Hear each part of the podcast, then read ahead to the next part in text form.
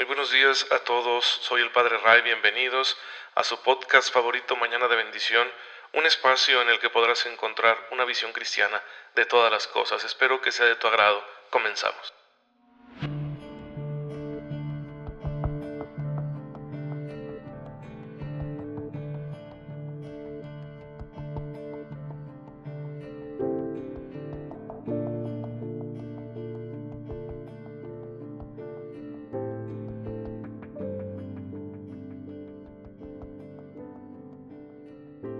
Muy feliz jueves queridos hermanos y feliz jueves de ceniza. Ayer fue miércoles de ceniza, ya iniciamos la cuaresma.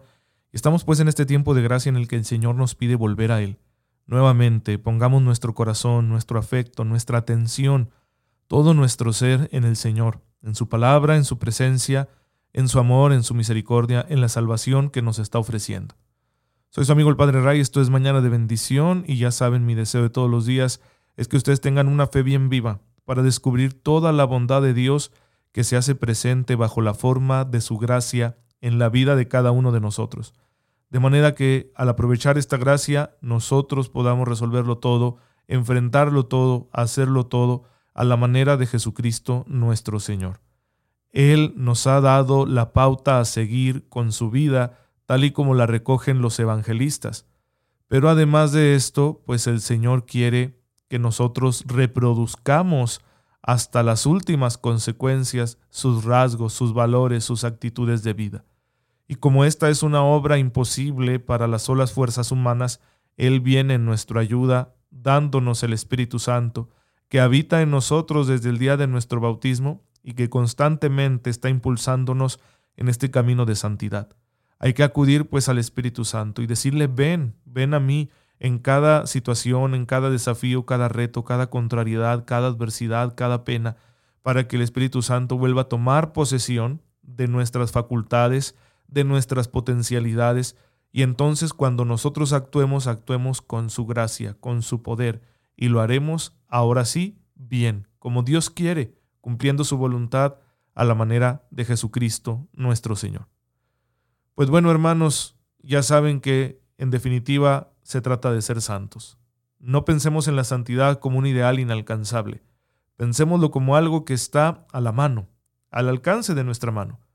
Porque la gracia de Dios está con nosotros y si Dios quiere que seamos santos y Él nos da su gracia para que seamos santos, entonces prácticamente todo está hecho. Tenemos que simplemente decidirnos, elegir, hacer nuestra esta propuesta del Señor. Y para ello, para ayudarnos un poco más, la iglesia nos ofrece todos los días el recuerdo de aquellos hermanos nuestros que ya lo consiguieron. Siempre, cada día, en la liturgia de la misa, en la liturgia general que la iglesia tiene distribuida para todos los días del año, pues se nos va presentando ese elenco de santos, de hermanos nuestros que combatieron bien el combate de la fe, que triunfaron y que ahora están en la gloria de Dios gozando de la recompensa que el Señor, por quien dieron la vida, les prometió. Por ejemplo, hoy quiero destacar la memoria de San Francisco Regis Clet, un santo poco conocido pero de una vida muy muy interesante. De joven se sintió impulsado a la vida religiosa, por allá en el siglo XIX, y se hizo misionero. Entró a la congregación de la misión fundada por San Vicente de Paul, y de su natal Francia partió a las misiones.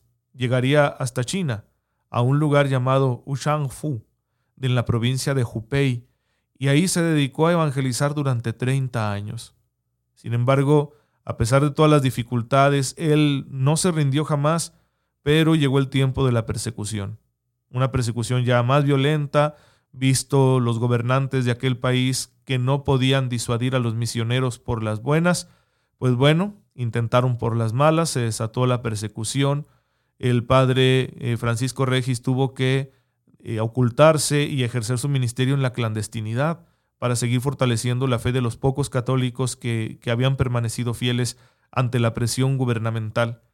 Y sin embargo, uno de los fieles que abandonó la fe, un apóstata, lo denunció y entonces pasó largos años cautivo hasta que al final decidirían su muerte. Se fue sentenciado a muerte y lo mataron estrangulándolo. Todo por seguir a Jesús, por creer en Él y por llevar a cabo su mandato de llevar la doctrina que nos salva a todos los pueblos de la tierra. Dichoso este hombre Por eso ahora es San Francisco Regis, un hombre fiel que decidió entregarle todo a Cristo, que vivió su fe en medio de circunstancias difíciles, pero no se echó atrás. Y de eso se trata la vida cristiana, de eso se trata la santidad, de tener un amor así de fuerte, que no que no permita ninguna traición, que no permita abandonar a aquel que nos ha amado. Recuerden que siempre la iniciativa del amor la tiene Dios. En Cristo Dios nos ha amado primero y nos ha salvado y perdona nuestros pecados.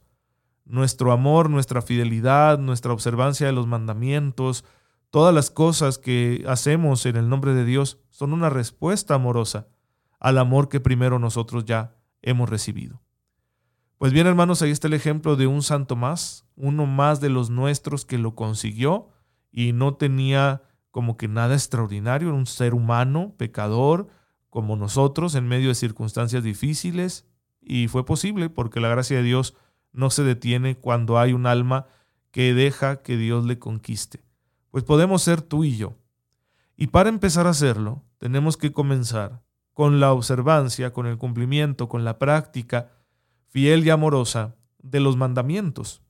Ya los conocemos, aquí los hemos estado profundizando y bendito sea Dios que ya estamos en el décimo mandamiento, el cual en la letra dice que no hay que codiciar los bienes ajenos. ¿Por qué es importante este mandamiento? Porque este mandamiento no habla de actos externos, no habla del robo. Ya existe un mandamiento que dice no robarás. Habla del corazón, del mundo afectivo, de los deseos, el cual Dios quiere que también nosotros lo vivamos según su voluntad. De manera que no hay que permitirnos deseos de avaricia, de ambición, de envidia, sino que hay que buscar sobre todas las cosas a Dios y desearlo a Él primero. Por eso dice el catecismo que en el número 2548 que el deseo de la felicidad verdadera es el remedio para el apego desordenado a los bienes de este mundo. El que esté demasiado apegado a los bienes de este mundo va a perderse la oportunidad que Jesucristo nos da de encontrar la verdadera vida, como lo escuchamos en el Evangelio de hoy, donde Jesús repite aquella frase que es tan contundente y que nosotros recordamos muy bien de qué le sirve al hombre ganar el mundo entero si se pierde a sí mismo. Y efectivamente, ¿de qué nos va a servir? ¿De qué nos va a servir una vida gozada aquí hasta el máximo si esto no se expone a la condenación?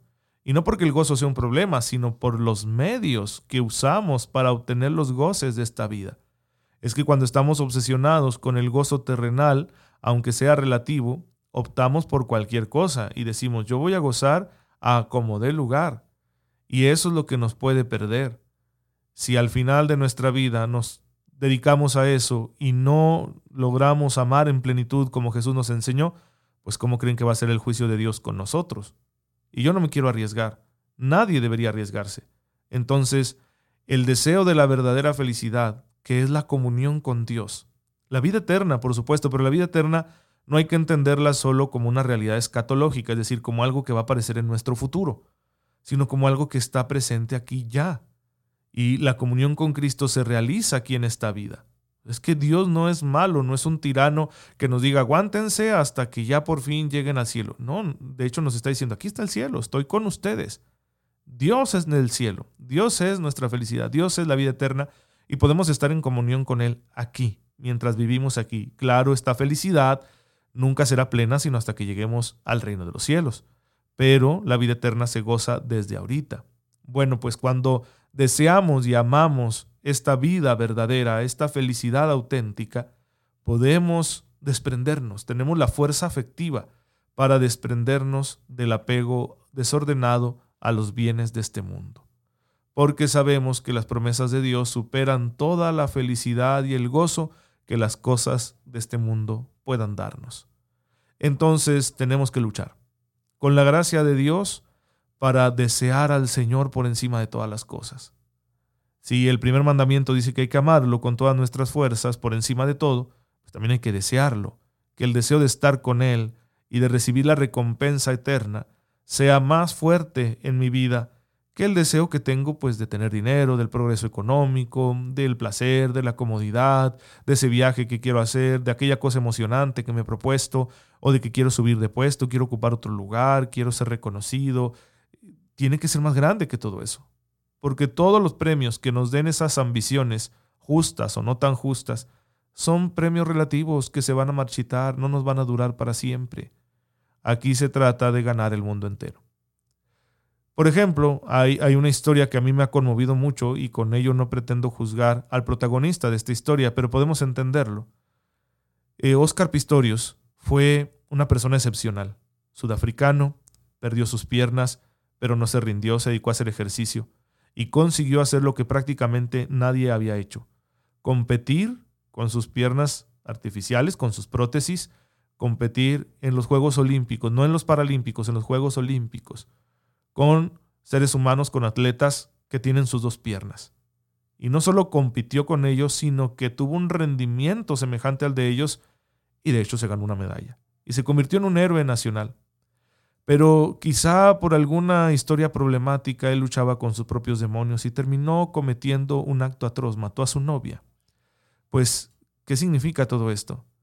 Que la gloria de este mundo no nos salva, no vence la fuerza del pecado en nuestra vida que los logros que hayamos conseguido y el aplauso que hayamos recibido de la sociedad es relativo.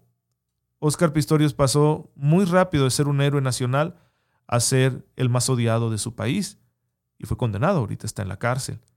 Pues hermanos, Dios ayude a este hombre, pero ahí está muy claro que la gloria del mundo pasa rápido y que no debemos poner en ella nuestra esperanza porque de hecho no nos sana de nuestros demonios internos. Toda la rabia, toda la frustración que quizá ese hombre traía acumulada en su corazón, no se le quitó con la medalla olímpica. Hay que tener bien claro eso, para no obsesionarnos con los bienes de la tierra, sino seguir buscando a Dios, seguir buscando un encuentro con Él de corazón a corazón, porque solamente al gozar de su amor en plenitud, nosotros nos sentiremos felices y seguros, y bien encaminados para llegar al cielo. Pues hermanos, se trata de que escojamos bien. Y todos los días tenemos que elegir. En las pequeñas pruebas, las pequeñas tentaciones, todos los días tenemos que tomar decisiones que nos mantengan en este camino. Y por eso siempre hay que contar con la gracia de Dios.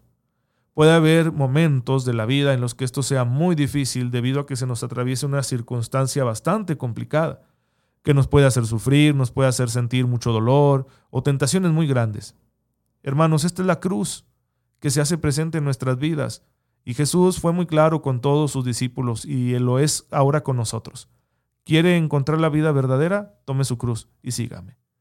Entonces, si yo no hago mía la cruz, si yo no la abrazo, si yo no opto libremente por vivir con la misma actitud de Jesús, esta cruz que hay en mi vida, pues entonces no voy a poder ser un verdadero discípulo y no voy a conseguir esa recompensa que Él prometió a todos los que lo siguieran y perseveraran hasta el final. Pero claro que puedo sentirme abrumado más de un momento en la vida. Les invito que cuando ustedes vayan a comulgar, sea en una misa presencial o hagan una comunión espiritual allá en casa, díganle a Jesús, en ese momento en que Él está llegando a nuestra vida de una forma tan extraordinaria, hay que decirle, Señor, hazte mi sirineo, carga la cruz conmigo, porque yo solo no puedo. Y así nuestra espiritualidad se fortalecerá, porque iremos permitiendo que Jesús se haga presente y nos dé una fuerza que jamás nosotros habríamos conseguido por nosotros mismos. Y con esa fuerza podremos sobrellevar con alegría, con esperanza y con dignidad esas cruces que Dios permite en nuestra existencia. Y hacerlo como una opción libre, como quien elige la vida, como quien dice yo me decido por Dios, por el Evangelio, por el camino de la fe y de la santidad. Y eso, hermanos, es lo que nos conduce a la gloria de Dios. Y ya sabemos que puede ser muy duro el camino, porque a veces es cuesta arriba, pero si Él está con nosotros, el que todo lo puede, entonces será posible. Y no seremos vencidos y podremos cruzar por el umbral de la muerte, llegar al juicio de Dios y encontrarnos con su misericordia. Y a través de esa misericordia alcanzar la gloria que Él quiere para todos sus hijos. Señor, te damos gracias por todo, también por las cruces que permites en nuestras vidas. Permítenos amarte de tal manera que ningún deseo se sobreponga a esa promesa que tú nos has hecho de que algún día estaremos contigo para siempre. Por Jesucristo nuestro Señor. Amén. El Señor esté con ustedes. La bendición de Dios Todopoderoso, Padre, Hijo y Espíritu Santo, descienda sobre ustedes y les acompañe siempre. Gracias hermanos por estar en sintonía con su servidor. Cuídense mucho. Oren por mí, yo lo hago por ustedes y nos vemos mañana, si Dios lo permite.